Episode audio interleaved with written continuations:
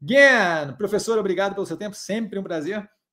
Considerando seus conhecimentos para o caso de Via, entende que o tempo de maturação da tese foi ampliado devido ao movimento e resultados mais recentes? Eu não, não nesse caso, eu não consigo dizer que o tempo de maturação da operação foi ampliado. Por quê?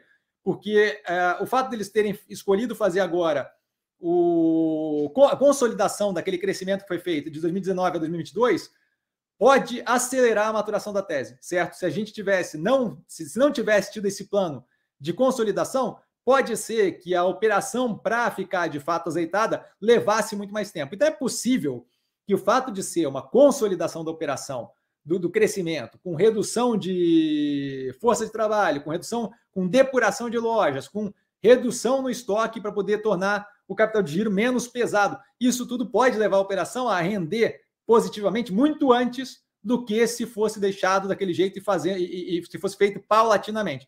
Então, neste caso, eu não consigo dizer se estende a tese ou se encurta a maturação da tese. É possível, dado que estamos focados na melhoria do operacional financeiro, na melhoria da estrutura de capital, é possível que a operação se veja muito positiva muito antes do que se a gente tentasse ir arrastando da forma que estava, sem follow-on, sem reestruturação e por aí vai. Tá? Então, não, não, não consigo dizer categoricamente que expandiu e não me passa a impressão de ter expandido a tese de investimento. Tá?